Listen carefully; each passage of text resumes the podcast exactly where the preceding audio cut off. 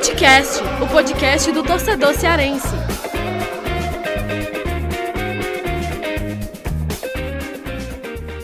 Vem que vem com a gente, rapaziada. Futecast, começando mais um episódio. Eu, Lucas Mota, estou aqui com meus amigos Afonso Ribeiro e Thiago Minhoca para a gente bater mais um papo, um papo super importante e um assunto que tanto torcedor do Ceará quanto torcedor do Fortaleza, principalmente quando chega a reta final da Série A, é aquele assunto da vez, né? As contas, a, a matemática, a calculadora, né? Saber as, as chances de é, rebaixamento, de Sul-Americana, é, de Libertadores. Hoje o Fortaleza está muito forte nessa briga e a gente tem um convidado super especial que é o coordenador do projeto Probabilidades no Futebol, professor do Departamento de Matemática da Universidade Federal de Minas Gerais, Gilcione Nonato Costa. Ele está aqui com a gente para bater esse papo e tirar todas estas, essas dúvidas aí relacionadas às contas, às porcentagens, às probabilidades. Tenho certeza que o torcedor é, conhece muito bem esse trabalho lá do pessoal do Departamento de Matemática da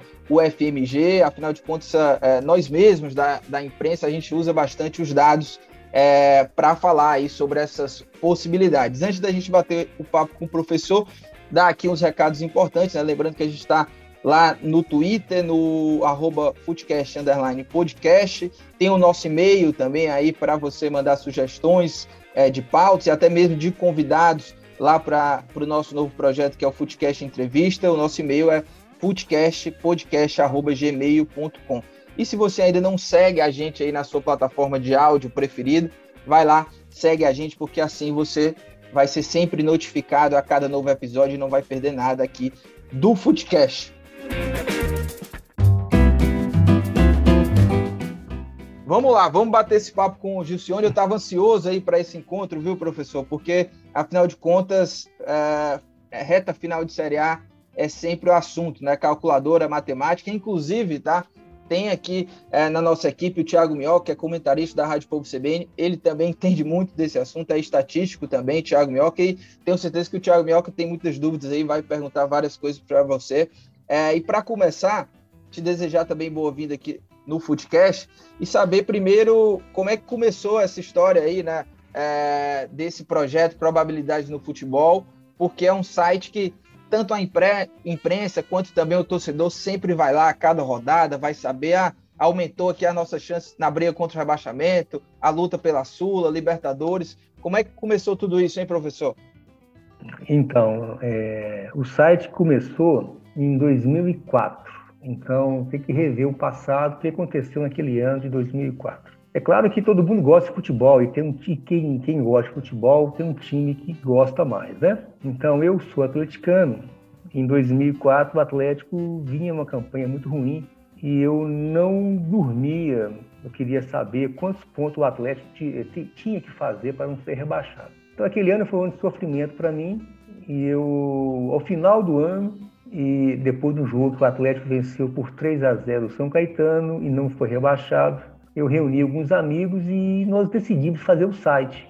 Começou aquela ideia no, em dezembro de 2004. O curioso é que em 2005 o site entrou no ar, quando eu convidei assim vários quatro amigos que também gostavam de futebol, né? Que um é o Bernardo, que é atleticano, o Renato, que é São Paulino, e o Marcel Terra Cunha é um torcedor do Fluminense. Nós chamamos um colega, Fábio, que é colombiano, e nós fizemos o projeto em 2005, o primeiro ano. O triste é que daquele ano meu time de coração foi rebaixado. Um ano ruim que eu lembro um jogo que me marcou muito foi o Atlético em Fortaleza. Foi 3 a 2 para Fortaleza. Eu lembro desse jogo perfeitamente. Foi um ano ruim para mim, mas, desde então eu faço o projeto. Professor, você começou lá, né, nesse sofrimento aí que o Atlético, o Galo estava lá embaixo, né? Hoje você está feliz demais, hein? Com o Galo aí liderando a Série A do Campeonato Brasileiro, Copa do Brasil aí é, meteu 4 a 0 no Fortaleza lá no jogo da ida, está com uma boa vantagem para esse jogo da volta. E a gente vai abordar muito aqui entre os assuntos aqui com o professor, né? Claro, essas probabilidades do Fortaleza na Libertadores, essa luta do Ceará contra o rebaixamento e essa possibilidade de Sul-Americana, até mesmo o G10, né? Que numa entrevista recente aí para o pessoal do Vozão Cash, o Robson de Castro falou do desejo do, dos próprios jogadores, era uma meta, né? De pelo menos terminar o campeonato dentro entre os 10 primeiros colocados. Tiago Minhoca, por favor, fique à vontade aí para também bater esse papo aí com o professor Gilcione. Pois é, é, boa tarde, professor Gilcione. Queria até saber, né, até porque a gente que trabalhou na área, a gente que se formou em estatística, eu, eu já fui muito você, né, o cara que era consultado para saber, e aí, qual é a chance de subir, de permanecer, de, de garantir a classificação em Libertadores, ser campeão. E, e às vezes, né, eu até olhava os trabalhos dos colegas, incluindo o do departamento de matemática, da, aí no caso da UFMG, e eu sempre gostei mais do trabalho de vocês, porque cada, cada tipo de site desse que trabalha com esse tipo de, de levantamento, né, eles utilizam parâmetros diferentes, né? O chance de gol utiliza o peso de uma determinada equipe, uma sequência de jogos, o Infobola lá do Tristão também utiliza outro método. Quais são os métodos, quais são as, as as... É claro que eu não vou fazer aqui um papo muito teórico, né? Porque senão vai, vai cansar o nosso ouvinte. Mas quais são os parâmetros, quais são as, as ferramentas que vocês utilizam para fazer as estimativas, né? As probabilidades que as equipes têm para cada situação? A ideia é o seguinte: é, a gente tem uns princípios, né? Que a modelagem é pessoal. Você pode, as pessoas colocam parâmetros, assim, fatores que alguns acham são mais importantes, para outros são menos importantes. Mas o nosso caso é o seguinte: nós colocamos inicialmente todos os times iguais no início do campeonato e com os jogos sendo realizados, o perfil de cada time é modelado. O perfil assim, jogando como mandante e como visitante. Basicamente é isso, seria porcentagem de vitórias, derrotas e empates, jogando como mandante e visitante. Só que esse desempenho varia da qualidade do seu adversário. Então, se você empata, você vence um time muito bom, a sua qualidade aumenta, e se você perde para um time ruim, a sua qualidade diminui na proporção da, da qualidade do time adversário. Com esse perfil estabelecido, Thiago, nós fazemos milhões de simulações, em torno de 2 milhões, 3 milhões de simulações, e ao final dessas simulações, nós contamos quantas vezes um time foi campeão, um time foi rebaixado, e com essa, com essa com a proporção do número de vezes que o time foi campeão pelo número de simulações, nós temos a probabilidade de time ser campeão, né? da mesma forma Libertadores e, e, e rebaixamento e Sul-Americana. O nosso caso, a gente trabalha os times de forma igualitária no início do campeonato, porque é, é preconceito achar que um time, às vezes do Flamengo, a gente sabe que tem um poderio maior do que a Chapecoense, mas no início do campeonato, a gente considera os dois, todos os times iguais, e a gente faz a simulação de forma a não olhar a camisa do time, mas sim o desempenho do time. Então, se um time é bom, o time é bom é que ele tem bom rendimento. Então, é, o fato de considerar bom não é o que considera, é o time que se impõe e daí a gente faz as simulações. E o professor, só também trazendo aqui um, os números hoje, né, de Ceará e Fortaleza aí na tabela da Série A, o Fortaleza aí na vice-liderança, 48 pontos em 28 rodadas, e o Ceará hoje na 14 com 32 pontos, 27 em 27 rodadas. O Ceará tem um jogo atrasado, vai enfrentar o Bahia, né, na, no meio da semana, e aí vai igualar aí, né, essas 28 rodadas aí uh, desse Brasileirão, entrando nessa reta final, faltando 10 rodadas. Né? Tem alguns times aí também que tem jogos atrasados, o Ceará é um deles, o Bahia, né, que é o adversário também do Ceará no meio da semana. Afonso Ribeiro, venha para o debate aí, meu amigo.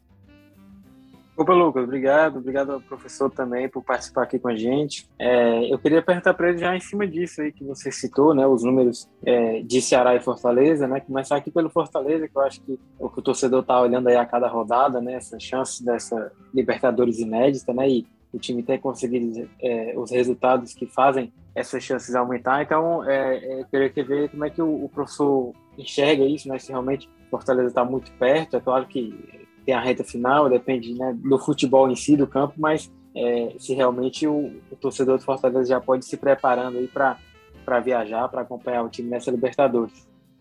É, eu acho sim. A gente fica muito tentado assim a fazer polêmica, mas no caso do Fortaleza, eu acho que independentemente do que for acontecer daqui para frente, é um time vencedor, é uma campanha vencedora. A gente tem que saber valorizar o trabalho do Fortaleza, do treinador, dos jogadores, da diretoria, do Fortaleza, que tem um, um ano excepcional para o time. Eu acho que poucos previam isso. E o Fortaleza começou o campeonato vencendo o Atlético Mineiro por 2 a 1 no Mineirão e ali mostrava sua cara, né? Então, o Fortaleza ele tem 48 pontos. Ele, eu posso dizer para você o seguinte: se o Fortaleza fizer mais 14 pontos, então ele vai chegar a 62 pontos. E se ele chegar a essa pontuação, ele tem a probabilidade maior do que 92% de chance de ficar entre os quatro primeiros. Eu falo quatro primeiros, porque eu garanto que se é, é muito, é, é, não há possibilidade, assim, é muito pouco provável que o Fortaleza não venha participar da Libertadores no próximo ano. Primeiro que é, para G6 é, é, quase certo, tem 95% de chance. E se o campeonato virar G9, que deve virar mesmo, então ele tem quase certeza que vai estar. Só que eu falo quatro primeiros porque ele vai da fase de grupos. Então, então se ele fizer esse rendimento, que é 14 pontos em 16, em 30, 33 possíveis, ele tem probabilidade muito alta de chegar aos quatro primeiros. Então, eu vejo assim uma campanha sólida, consistente. É claro que ele teve um período de baixa no início do segundo turno, mas, independentemente disso, a, a campanha do Fortaleza é, é, vitoriosa e a gente tem que aprender a valorizar o, o, time que fica em terceiro, fica em quarto, que também é uma, é uma, é uma boa campanha. Então, dessa forma, eu vejo o Fortaleza bem encaminhado na Libertadores. Professor, até, até para dar sequência aqui, de novo eu aqui, Thiago, até para tirar também mais dúvidas também assim, do trabalho que vocês fazem com, com, essa, com as probabilidades. Porque até mesmo na pergunta do Afonso agora, eu achei curioso, porque eu, eu me vi muito me respondendo também alguns anos atrás, que era assim, muitas pessoas querem ter uma, uma certeza, né? Tipo assim, não, mas está garantido. Se fizer 14, está garantido que vai estar tá na, na, na, Libertadores. Se fizer tantos pontos, está garantido que permanece na Série A. Geralmente tem essas perguntas que saem muito, né, de torcedores e até mesmo as pessoas assim que tentam saber, né, com os números, uma garantia, ter uma garantia assim comprovada. E, e, geralmente eu lembro do caso do Fluminense, há de lembrar muito bem do caso do Fluminense, aquele ano que tinha 1% de chance para escapar e conseguiu a sequência. E eu sempre falava isso, né, sobre quem depende de, da probabilidade de ficar mais próximo do 100% ou mais difícil de acontecer é a própria equipe. Como você bem explicou, né? As métricas elas vão ali variando. É por isso que uma equipe, por exemplo, e aí é até bom você explicar. Uma equipe que está ali com 70% de chance de garantir tal coisa, uma permanência, uma Libertadores, um título, e aí vai lá, emenda três derrotas seguidas, aquele 70% já se torna 40%.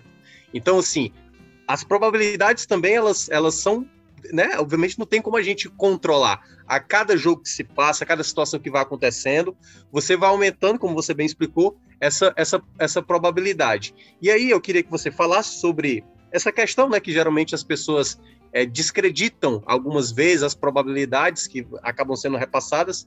E o outro ponto que eu queria perguntar, uma segunda pergunta, é sobre a questão da pontuação, que também lá no site de vocês tem muito bem detalhado.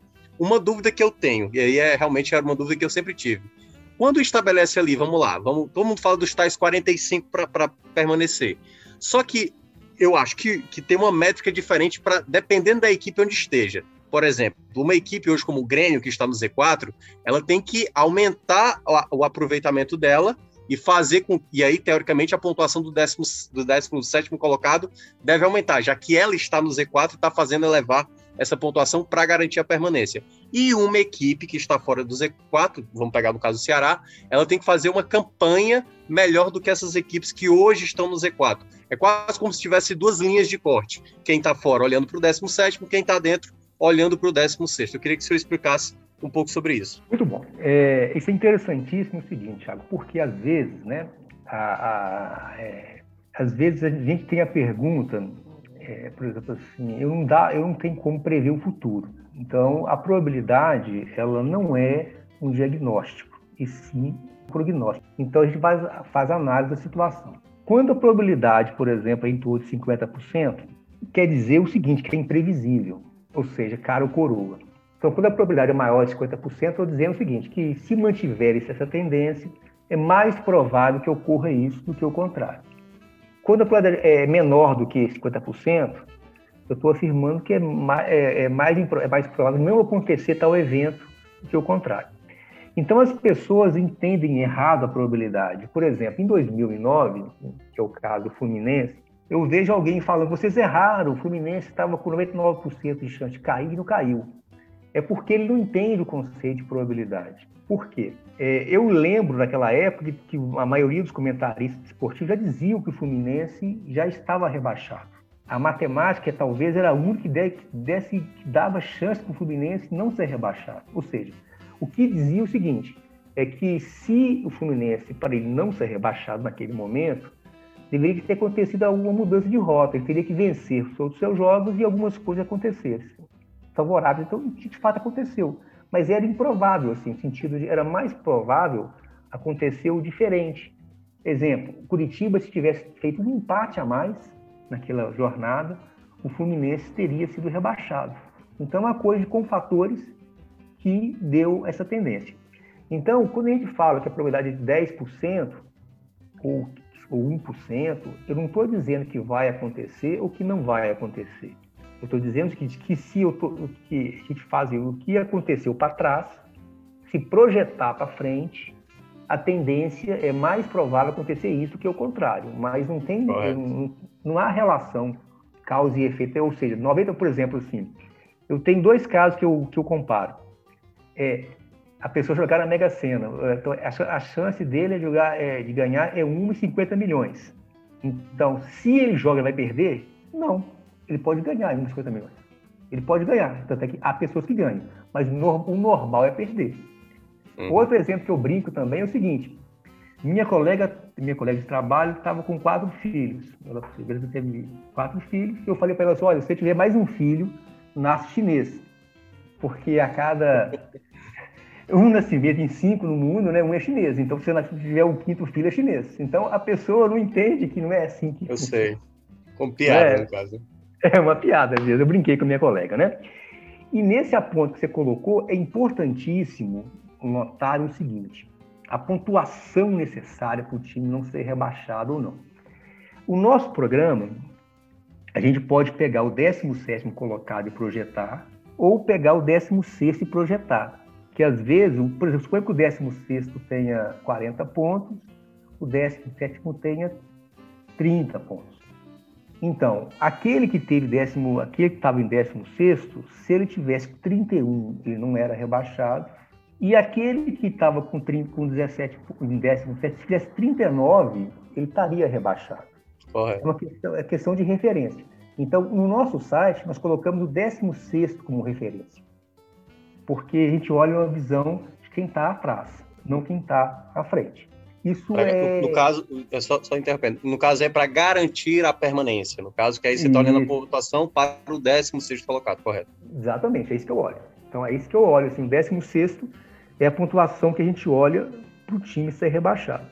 E é tão importante isso que você está falando, porque ano passado, ano passado mesmo, a pontuação do 42, 42 pontos, estava em torno de 50% e eu não entendi. Eu tentei aprender direito, é, eu entendi o processo porque talvez se tivesse dois times, um cairia e o outro não cairia. E nisso fez com que eu melhorasse meu, minha análise. Por que isso? Porque, por exemplo, se o Vasco da Gama chegasse com 42 pontos, ele tinha uma altíssima chance de ser rebaixado. Ele precisaria de ter um ponto a mais. Já o Fortaleza, salvo engano, ele, se ele chegasse com 42, ele tinha baixa chance de ser, ser rebaixado pelo saldo de gols. Uhum. Então, às vezes, assim, o 42 para alguns é suficiente, para outros não é suficiente. Isso é tão importante, por exemplo, vou voltar ao caso da Série B. Da Série B, por exemplo, que eu também faço análise, com 60 pontos, um time tem 48% de probabilidade de acesso. Ou seja, é muito provável que o quinto colocado tenha 60 pontos ou menos. E, a, e, o Cruzeiro, na verdade, se ele vencer todos os jogos, ele vai a 60 pontos. Mas qual é a probabilidade do Cruzeiro classificar para a Série A se vencer todos os jogos? É de 12%. Por que isso? Porque o Cruzeiro empata muito e tem poucas vitórias. Então, o primeiro critério é o número de vitórias. Então, se ele chegar a 60 pontos, ele não tem 48 pontos. 48 é a média. Para o Cruzeiro, especificamente, é, essa pontuação não seria o parâmetro, né? Não seria, não seria o parâmetro, parâmetro, ideal. Isso. Não seria. Ou seja, a chance do Cruzeiro classificar, mesmo que ele vença todos os jogos, é de 12%. Essa é a ideia. Então, essa, esse número é uma média, mas para cada time eu faço uma análise específica que eu tenho que colocar outros fatores, que é o saldo de gols e de vitórias. O, o professor, é muito legal você estar tá falando isso, porque às vezes o, o, o torcedor né, tem muita dúvida né, é, é sobre isso, sobre essas probabilidades, como é que, como é que fica.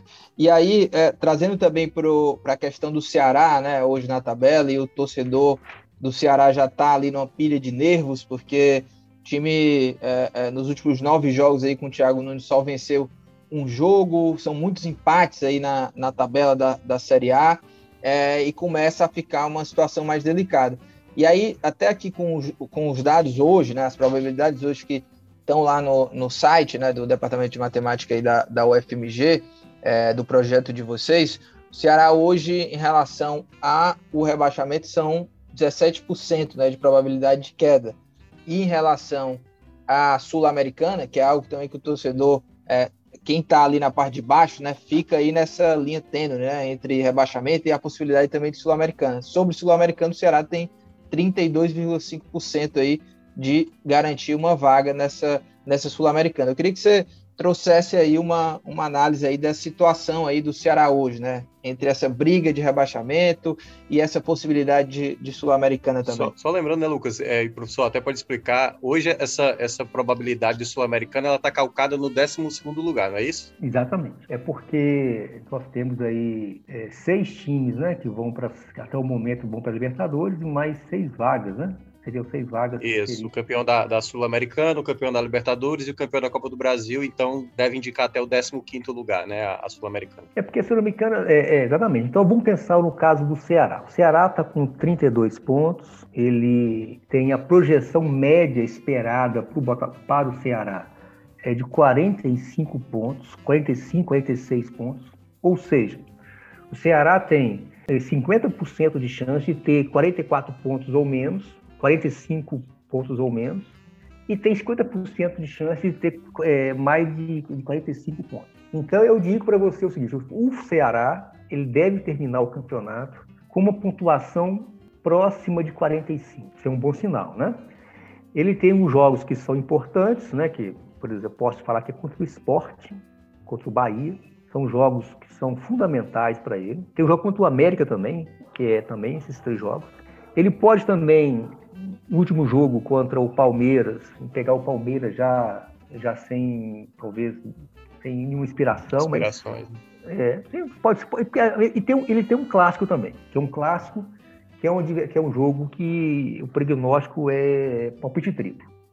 Bom, então, o Ceará, ele deve ficar em torno de 45 pontos. Então, se ele manter, se ele projetar o que fez até o momento, ele não vai cair. Mas se ele, termina, se ele fizer uma, uma, uma diminuição na sua, no seu rendimento, se ele chegar lá, por exemplo, com 41 pontos, ele tem 53% de chance de queda.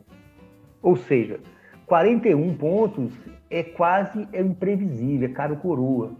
E se ele chegar a 42, a probabilidade passa a ser de 32, com 43, 14%, e 44, 5%, e 45, 1%. Então, caso, professor, o... até para é, o Ceará tem o, o, fator aí número de vitórias muito baixo, né? Como o Lucas estava dizendo, né? Muitos empates. E aí ele sempre tem que tentar pensar uma casinha a mais, né? A pontuação que você está mencionando, uma, um ponto a mais para não depender aí desse primeiro critério de desempate. Exatamente. Ele vai precisar de não ter um, para correr um risco pequeno, ele vai ter que ter 43, 44. O risco hoje de 14%, então é um risco pequeno é um risco, né? não é uma certeza. Né? E chegar aos 45, ele já, não, ele já tem risco muito pequeno de queda. Então, mais do que isso, ele não vai cair. É, é, riscos muito, muito, muito pequenos.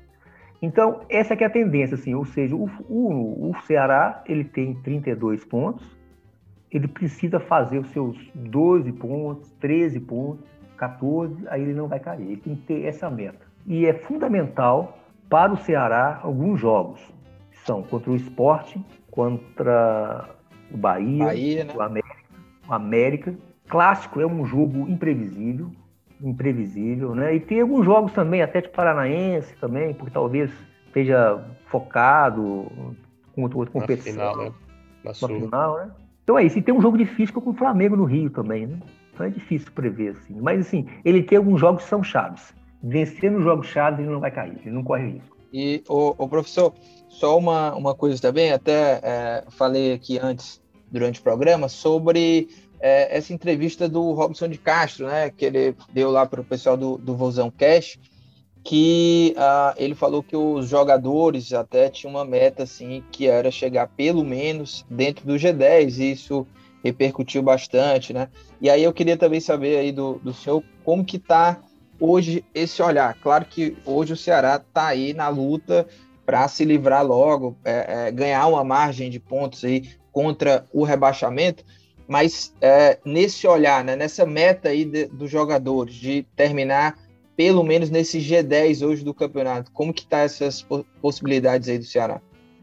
O Ceará ficar entre os 10 primeiros, a probabilidade é de 15, em torno de 15%. 14,6% a probabilidade do Ceará chegar entre os 10 primeiros. Então, lembrando que é 14% a probabilidade, é um pouco, é bem abaixo de 50%. Então, eu diria que hoje seria menos provável, pouco provável, o Ceará chegar nessa pontuação. E para tal, para ele chegar lá, ele precisa fazer entre 51 e 52 pontos. Com 50 pontos, ele tem a probabilidade de em torno de 58%, ou seja, quase 50%, ou seja, é, é, é, 50, é, o, é o limiar, 50%. Com 50 pontos. É, se, ele, se eu falo assim, ele tem, é, se ele terminar com 50 pontos, ele tem 50% de chance de ficar entre os 10 primeiros. Ou seja, eu estou dizendo que é cara ou coroa. Então, se ele fizer 51, 52 pontos, ele tem ótimas chances de terminar entre os 10 primeiros. Então, ele precisaria fazer então mais 20 pontos, o que é muito difícil fazer, né? Porque são em torno de dois pontos por jogo pontuação de campeão, né? Então é difícil, né? É. Projetar isso atualmente para o Ceará. É, só se realmente aí virar uma chave que até agora não, não foi virado nesse, nesse Ceará.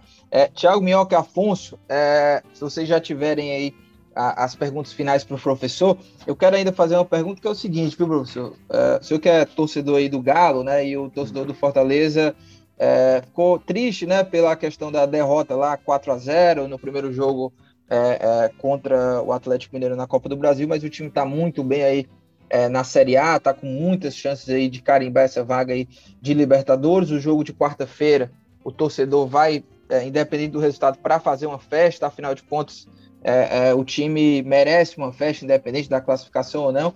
Mas é, queria saber de você o seguinte: qual é a probabilidade hoje desse Fortaleza surpreender, hein? Esse Galo aí, de repente, repetir um 4 a 0 ou até mesmo sair de lá com a classificação? Olha, esse cálculo exatamente eu não fiz, mas eu sei que as chances são pequenas, né? Porque a, a, a, se houvesse um gol qualificado, eu diria que seria menos de 5%, 8%, seria bem pequenas mesmo.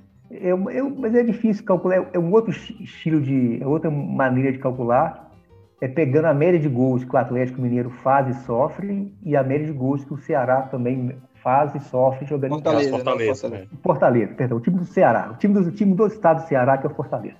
Uhum. Então, é, é, desculpa, então. É, então, eu acho assim, é muito pouco de, é muito pouco provável que o Fortaleza vá, vá à final da Copa do Brasil. Pelo, não só pela, pela probabilidade, acho que pelo momento do time até, né? O time porque o time, uma coisa é você entrar, fazer 4, 3 a 0 que ele fez no Atlético, no Atlético é, Paranaense, né? É um jogo de campeonato. Uma coisa é você entrar no campeonato, num jogo, para você fazer quatro gols. Né? E você fizer quatro e fazer para os pênaltis, né? Ou seja, é, o adversário, porque o adversário também vai entrar também para barrar o jogo. Então, como é um jogo de Copa do Brasil, eu diria que é muito difícil o Fortaleza chegar à final. Eu sempre falo que é muito difícil, porque a, futebol pode acontecer, que a, a, a, probabilidade existe, que pode acontecer o improvável, o pouco provável. Então, eu acho que, eu acho que importante o torcedor do, do, do Fortaleza é abraçar o time e entender que o Fortaleza é um time vencedor em 2021. Boa, professor. É, e, e, fica mais, ainda mais difícil aí para o Fortaleza que pode não ter aí, né, o, além do Pikachu, o Crispim para esse jogo aí contra o Atlético Mineiro, os dois juntos aí participaram de 42% do, dos gols do Fortaleza na Copa do Brasil. Thiago Minhoca, última pergunta aí. É a minha última pergunta, aliás, agradecendo aqui ao professor Gicione, que é sempre bom trocar ideias assim com, as pessoas que a gente, né, se formou na mesma área, que dá para saber alguns detalhes a mais. Até me empolguei aqui com algumas perguntas. Mas a minha última, professor, é até para saber sobre é, vocês fazem algum tipo de análise, assim, exatamente das probabilidades? Porque como vocês fazem um trabalho de maneira bem antecipada, né, assim, já no primeiro turno mesmo já sai probabilidades. Vocês já fizeram um estudo do índice de acerto de vocês, de acordo com a rodada, de acordo com o momento, tipo, a partir dessa, sei lá, trigésima rodada, o nosso índice de acerto, ele converge em torno de 80%, enfim. É, vocês fazem algum estudo da própria análise de vocês, rodada a rodada que vai acontecer no campeonato? Bom, Thiago, então, essa pergunta aí é importantíssima porque as pessoas entendem de uma forma, talvez assim, não muito correta, é que a probabilidade é fazer uma previsão, e a probabilidade não é fazer previsão. Quando eu falo assim que o Atlético, por exemplo, tem 95% de ser campeão, eu não estou prevendo que ele vai ser campeão, porque ele pode não ser campeão ainda. E nisso é importante observar que existe. É... Então, se o Atlético não for campeão, se ele não for campeão, ou mesmo se ele for campeão, eu não posso dizer para você, eu acertei porque a probabilidade é 95%. Eu estou dizendo o seguinte, que é o diagnóstico da situação, é provável que o Atlético vai ser campeão pelo tudo que ele fez, mas ele pode ainda não ser campeão ainda. Então ele tem que saber, às vezes a pessoa tem que saber ler a probabilidade, ou seja, como no caso do Fluminense, que teve lá 1% de chance e acreditou naquele 1% e conseguiu eh, se manter na Série A. Então, mas eu vou dizer o seguinte para você: no nosso programa, nós colocamos lá no, as probabilidades de cada partida, de empate, vitória e de derrota. E a gente ouvi, que, o que ocorre é que, em geral, a cada, a cada rodada, é, a cada rodada, seis ou sete jogos, o mais provável resultado, em geral, ocorre. Essa que seria a média. Quando eu falo assim, é mais provável, às vezes, por exemplo, no, no caso lá do Fluminense e Flamengo, a probabilidade era 30% de vitória do Fluminense, 36% de empate e tinha lá 34% de vitória do Flamengo. Esse 30, 36 e 34, para mim, é palpite triplo. É quase um terço, um terço, um terço, é quase triplo. Já no jogo do no Atlético e, e Cuiabá. conhece.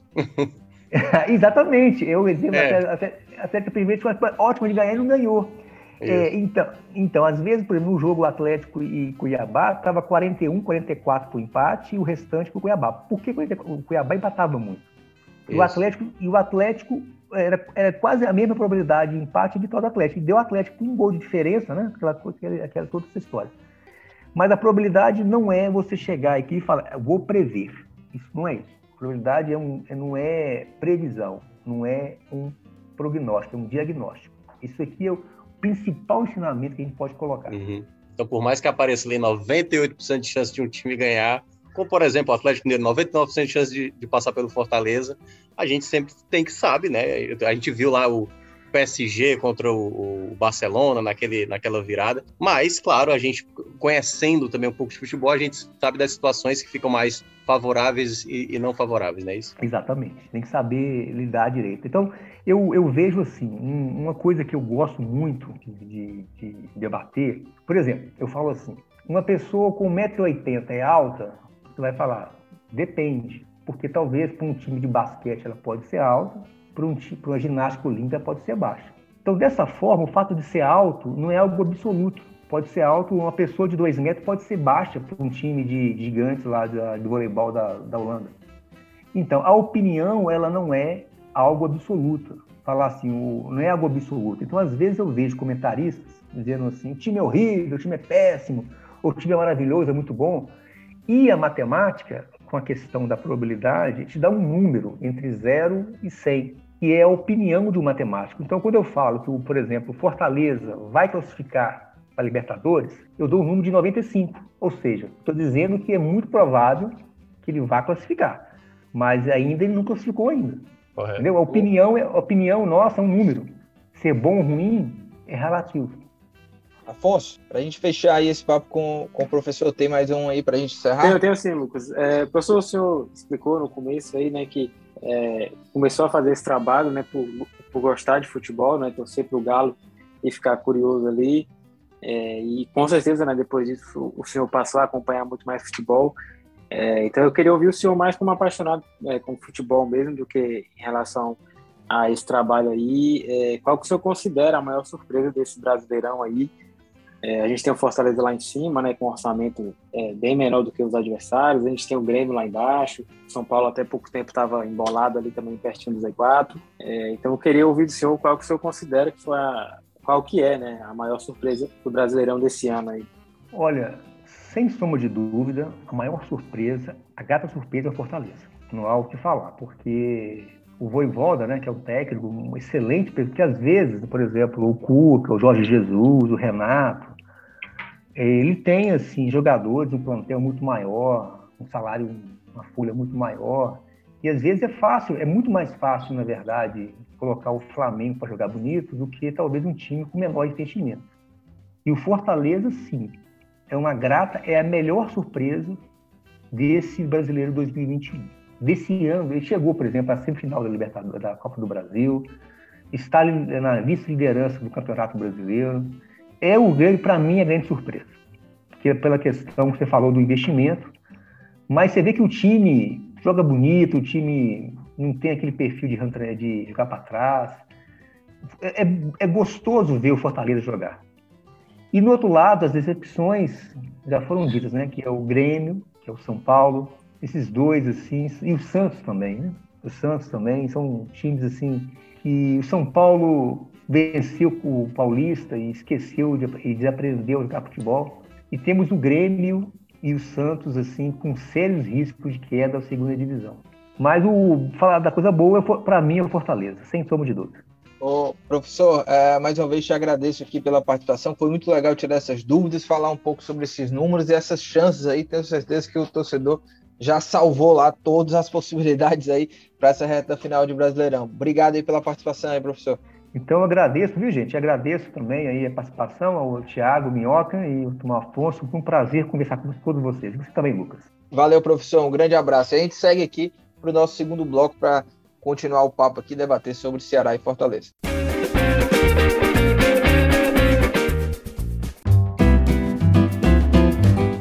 E dando sequência aqui ao nosso papo, Thiago Mioca e Afonso Ribeiro, depois aí dessa aula aí de matemática do professor Gilcione, vamos só abordar alguns pontos aqui, né? O nosso programa ele foi todo dedicado aí a essas é, probabilidades, mas para a gente fechar aqui, falar rapidinho de Ceará e de Fortaleza, porque tem uh, jogos importantes. O Fortaleza tem esse jogo aí, né, de Copa do Brasil ainda, difícil, né? E o Ceará que está nessa, nessa briga. É, primeiro, o, o, Minhoca, queria já abordar com você esse jogo super importante para o Ceará contra o Bahia, né? Batata assando para o Thiago Nunes, nove jogos, apenas uma vitória, seis empates, três derrotas, vai enfrentar o Bahia, que hoje é comandado pelo Guto. O Guto está invicto lá, duas vitórias, dois empates. Bahia que está aí é, fora da zona de rebaixamento, tem um ponto a menos do que o Ceará pode ultrapassar o Ceará agora, né? Se vencer o Ceará e tem todo um contexto é, é, é por trás, né? Desse jogo, é, o Thiago Nunes que substituiu o Guto, o Guto que saiu daqui, torcedor é, já estava bastante chateado, o time não jogava, então, já não estava rendendo aquilo que se esperava e lá no Bahia o Bahia deu uma resposta muito positiva com o Guto. E enquanto isso, né? O Thiago Nunes ainda não engrenou. A gente há elogios, claro, ao funcionamento do setor ofensivo, mas os resultados em si ainda não foram para frente como o torcedor gostaria. Como é que você analisa esse jogo, o, o Minhoca, da perspectiva da situação do Ceará e também do Thiago Nunes, né? É, como é que vai ficar, né? Caso haja um tropeço, como é que você analisa essa prévia, né, desse jogo aí? Então, Lucas, é, hoje a gente tem que ser mais objetivo, né, até por conta do tempo. Então, é, eu acho que o Ceará vai para esse jogo muito relevante, né? Como você detalhou bem, o contexto dessa partida contra o Bahia ele tem muitos aspectos, né? O fato do Bahia estar com o Guto Ferreira, o, até então o ex-treinador do Ceará, né? Teve muita contestação, assim, parte da torcida não queria que o Guto tivesse saído, preferia que o Guto tivesse permanecido. A chegada do Thiago Nunes, que, e aí é uma questão de opinião, eu acho que o time melhorou em termos de seu futebol, mas sem resultado, Lucas, não tem como, né? Porque quando você olha o bom primeiro tempo contra o Palmeiras, você vê a partida diante da Chapecoense, que jogou melhor contra a Chapecoense, apesar da Chapecoense também ter assustado em alguns momentos, o jogo contra o Internacional, o jogo contra o Red Bull Bragantino, né, que, que foi lá buscar o empate. Então você tem partidas boas do Ceará, se a gente for comparar, né, atualmente, com os jogos anteriores. Qual foi o grande problema? Os jogos fora de casa, esse jogo agora diante do Juventude, foi um primeiro tempo muito ruim. Um primeiro tempo que se assemelhou ao jogo do América Mineiro, né? Aquele último jogo do Guto Ferreira, o jogo contra o Corinthians. Então, fora de casa, o Ceará tem muitos problemas, principalmente eu acho que na postura, Lucas. O que eu tenho percebido no Ceará quando joga como visitante é uma equipe que não consegue ter a mesma produção quando joga geralmente dentro de casa, né? O bom rendimento dentro de casa, que acabou perdendo para o Palmeiras, né? No, no meio de semana passado, e vai ter agora esse outro jogo fora de casa tem que vencer, Lucas, acima de tudo esse jogo, mas a, eu acho que a primeira coisa que o Ceará tem que entrar em campo, assim, a, o objetivo tem que ser a vitória, mas não pode é perder o jogo. Perder o jogo vai ser muito danoso e a gente não sabe se isso vai acarretar no, no, na própria comissão técnica, né? Porque eu acho que o Thiago Nunes, que é que em alguns momentos eu acho que ele melhorou a equipe, mas em outros, em determinadas escolhas, como a gente já falou aqui das outras vezes, ele não vem sendo tão feliz ou tão coerente da maneira como ele escolhe determinadas peças para entrar como titular, como por exemplo sacar o Gabriel Lacerda nesse último jogo, eu não achei muito é, coerente da parte dele, já que o Lacerda é um jogador que tem mostrado mais e até tem fazendo gols, né? O Ceará tem necessitando de mais jogadores para fazer gols. E o ponto que eu acho que é o mais preocupante, Lucas, eu falei isso no Esporte do Povo dessa segunda-feira, é, me assustou um pouco ver o Luiz Otávio na, na saída do intervalo, claro, fazendo toda a ponderação o jogador, quando sai ali, né, no calor do jogo, talvez não pensa direito, mas quando ele falou que o time controlou bem o Juventude no primeiro tempo, foi quando eu, eu fiquei preocupado. Tipo, não é essa análise que é para sair. O Ceará foi dominado pelo Juventude, o 0 a 0 no primeiro tempo foi lucro para o Ceará. E, e, a gente já viu isso né, internamente com o Ceará em outros momentos. O Ceará tem que ter muita atenção e muito senso crítico quando não estiver bem quando precisar recuperar. E o momento, né, depois do jogo de juventude, é foco total para tentar manter um bom desempenho diante do Bahia para trazer um bom resultado, claro, buscando a vitória, porque não dá para manter, né, Lucas, até o final do campeonato sem nenhuma vitória como visitante, até mesmo a Chapecoense lanterna, virtualmente rebaixado, já conseguiu. O Ceará precisa vencer uma partida fora de casa e urge já na próxima rodada, agora nesse meio de semana, contra o Bahia, porque senão, e aí eu não sei como o Ceará vai fazer, e o Afonso pode falar sobre isso, é, se o Ceará demitiu o Thiago Nunes, se o Ceará demitir, ele já não pode mais contratar ninguém, porque aí seria a segunda escolha dele. No caso, se for como um acordo ou escolha do Thiago é, de sair, aí o Ceará ainda pode fazer mais uma contratação, mas o Ceará tem que ligar o alerta, porque já é, para mim, sinal vermelho. É, e só uma dica aí para apimentar, né, ainda mais esse jogo do Bahia contra o Ceará. Tem a coluna do Graziani, a gente está gravando aqui segunda-feira, dia 25 de outubro falando aí sobre esse aproveitamento do Thiago Nunes comparativo com o Guto, né? O título aqui para você procurar depois aí é com o Thiago Nunes na Série A, Ceará tem aproveitamento bem menor do que com o Guto Ferreira. O Graziani trazer alguns números e comparativos. E, e só para fechar essa parte do Ceará ainda com você, Mel, é, o torcedor do, do Ceará tá bastante bravo, né? Claro, com, com esse trabalho aí do Thiago Nunes, só uma vitória em nove jogos e já começa aquela coisa, ah, professor Pardal, né, que é uma linguagem muito do futebol, né, de que, que aquele treinador que inventa, né, inventa demais e, e, acaba não dando resultado. E os torcedores já ficaram muito bravos quando é, ele, ele tirou Sobral da equipe, quando utilizou dois volantes e nenhum deles era o Sobral. É, aí, nesse último jogo, por exemplo, ele eu também não entendi por que, que ele tirou o melhor zagueiro dele na, no atual momento, que é o Gabriel Lacerda, que ainda faz gol, né, para colocar Messias e Luiz Otávio. E também é, jogou a, tudo aquilo que a gente projetou até, ele fez diferente até sobre quem seria o substituto do Vina, né? Se ele se seria o Jorginho, que seria o mais natural, ou se o, o Lima armaria o time e ele colocaria outro ponto, e ele acabou entrando com Sobral, Marlon e Fabinho no meio de campo que, que você acha disso, né? Você acha que realmente o Thiago Nunes está é, inventando demais? É, é, enfim, em vez de fazer o simples, o que, que você acha disso, né? Essa crítica hoje sobre o trabalho do Thiago Nunes? É, alguns nomes, assim, a gente que já está acompanhando o Ceará há mais tempo, a gente entende que já deu o que tinha que dar, alguns nomes, né? Mas, por exemplo, vou pegar o caso do Medoça, por exemplo. quando ele chamou o Mendonça para entrar no jogo, eu falei, não sei se é uma boa ou não, mas o Mendonça, ele deu resposta em campo. Foi a melhor partida do Mendonça com a camisa do Ceará na Série A. Né? Se você olha todas as outras partidas, ele não conseguiu apresentar a quantidade de possibilidades que ele criou desde a entrada dele ali no jogo do Juventude. Então, assim, eu acho que o momento, Lucas, ele exige muito cuidado do Thiago. E como você falou, talvez não inventar demais seja a melhor alternativa. Claro que agora está no ritmo de jogos muito em cima do outro. O Ceará teve um, um até duas rodadas atrás, né, o jogo contra o Bragantino, teve que gastar mais um dia, isso desgastou um pouco mais, aí você já não vence, já tem que passar para o próximo jogo tudo, tudo se torna urgente no Ceará e tudo se torna um problema, né? Por exemplo, no jogo, por exemplo, o Lima, para mim, eu achei muito é, improdutivo, né? E aí é o Lima. Se o Lima não jogasse, por exemplo, a gente estaria falando aqui, por que, que não jogou com o Lima e tal? Então tem uma série de coisas que eu acho que o Ceará tem que ter mais harmonia, obviamente, daquilo que quem está conseguindo render mais, e principalmente, que eu acho que foi o ponto principal que, para mim, ressaltou no primeiro tempo contra o Juventude, a equipe que tivesse ali em campo, independentemente, eu acho que não estaria se apresentando bem.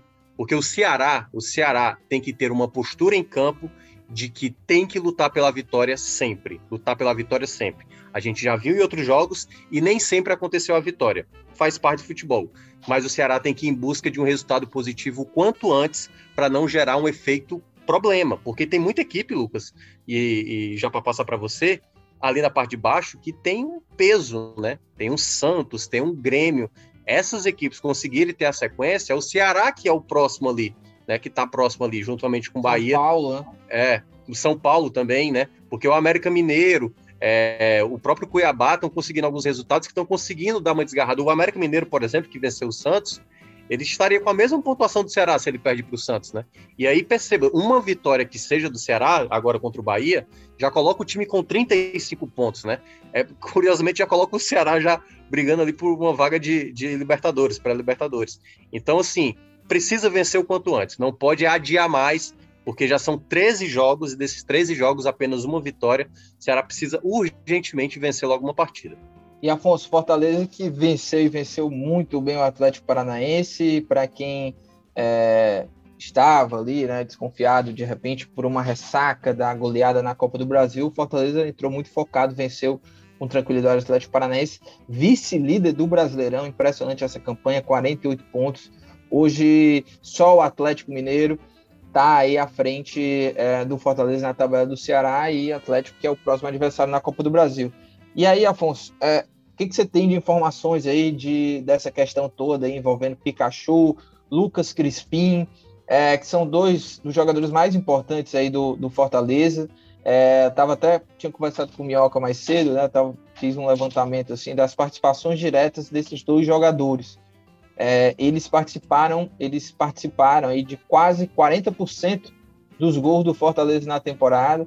É, na Copa do Brasil, essa porcentagem é de 42% e na Série A de 55%, né? Muita participação em gol aí, ou seja, um peso gigante, né? Perder esses dois jogadores. E aí, não só falando de Copa do Brasil, é, que fica ainda mais delicado, né? A situação do Fortaleza, mas também para a sequência da temporada. O que, que você tem de informações aí? Será que tem alguma informação que alivia um pouco esse torcedor do Fortaleza, Afonso?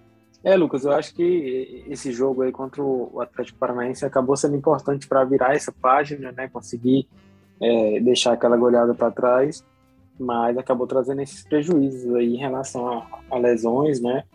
É, o Pikachu no lance é, é casual ali, né? Antes do futebol, ele acabou caindo de mau jeito e machucou o ombro, né? Então, assim, jogadores é, passaram por exames de imagem, né? O Fortaleza também está aí aguardando é, o resultado desses exames, para que os médicos avaliem a situação e, e aí um, é, é, estabeleçam né, um período de recuperação para retorno, né? Então, no momento, é, nenhum dos jogadores ainda tem isso, né? Mas Pikachu aí já já está ali com uma, uma tipóia no braço, né? Então, vai demandar aí é, um tempinho para voltar, então já, já é um desfalque certo. É, o Crispim também para esse jogo de quarta-feira é, não vai para o jogo, é, mas também aguardando o resultado do exame para saber o grau aí dessa lesão é, muscular, né, se realmente se vai demandar mais tempo, né, a gente já está na reta final da temporada, então é, o Fortaleza aí vai tentar também, é, se for uma coisa mais grave, de alguma forma atenuar, né, acelerar essa recuperação. E o Robson, né, com problema no tornozelo, é, também já está fora do jogo, está usando inclusive uma, uma bota ortopédica, né, então também deve demandar um pouquinho mais de tempo aí para voltar, então já são três faltas certos. É, imagino que o Tinga também segue fora, né, ele já tinha se machucado antes do primeiro jogo, então é, também deve ser mais um desfalque aí. É, e assim, o Robson é um cara importante, né, o artilheiro do Fortaleza na temporada, também tem seus gols na Série A, mas realmente, como você falou, o Pikachu e o, e o Crispim são caras muito importantes, né? O Pikachu é, dá assistência, né? E faz gol também, então um cara assim, muito decisivo. É, e o Crispim, que, que deu muitas assistências aí, é um cara que quando não joga o Fortaleza sente muito ali na questão mesmo de armação, de criação de jogada, né? Quando entra o Bruno Melo acaba mudando a característica do time. É, e acho que a ausência do Pikachu preocupa também porque ele não tem um reserva imediato, né? Tanto que quando ele sai machucado, o Voivoda bota o Crispim, né? E aí é, o Crispim depois acaba se machucando, é entre o Edinho, né? Então, é, sem ter esses dois caras, eu, eu acho que ele acaba aí é, ficando numa situação mais, mais delicada, né? Em termos de substitutos mesmo.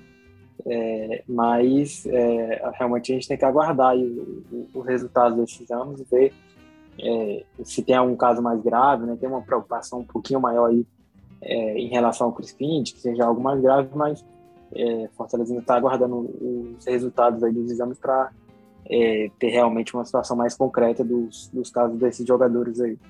E Afonso, para fechar, é, um, alguns repórteres né, lá de, que cobrem o Atlético Mineiro, imprensa lá de imprensa mineira, vieram me perguntar: ah, é, Fortaleza vai poupar para esse jogo aí contra o, o Galo, esse jogo aí de segundo jogo. O que, que vocês está sabendo disso? Ou, o Fortaleza realmente vai com força máxima ou não? O que, que tem de informação também sobre isso, desse jogo do Fortaleza contra o Atlético, o jogo da volta? É, Lucas, o Voivoda não é muito de poupar, né? Às vezes ele dá uma mexida aí time, mas ele, ele não é muito de poupar. É, e também com, com essas ausências aí, né? Além desses jogadores machucados, ele já não tem o Benevenuto e o Lucas Lima, né? Que não podem jogar a Copa do Brasil, então reduz ainda mais as, as opções dele no elenco, né? Então eu, eu acredito que ele vai usar assim, o que ele tiver de melhor, realmente dos jogadores titulares, talvez uma mudança ou outra, é, algum jogador aí um pouquinho mais desgastado, que ele possa poupar visando aí o próximo jogo do brasileiro, mas imagino que o que ele tiver de melhor à disposição, realmente ele vai usar para tentar encarar o Atlético e, enfim, ver o que é que dá, né? Mesmo que não que não consiga fazer o placar necessário, mas que possa é, é, ser páreo duro, né? De repente até vencer para poder fechar essa campanha aí, mesmo eliminado, de uma, de uma forma positiva. Boa, e é isso. Vamos embora para as dicas aleatórias.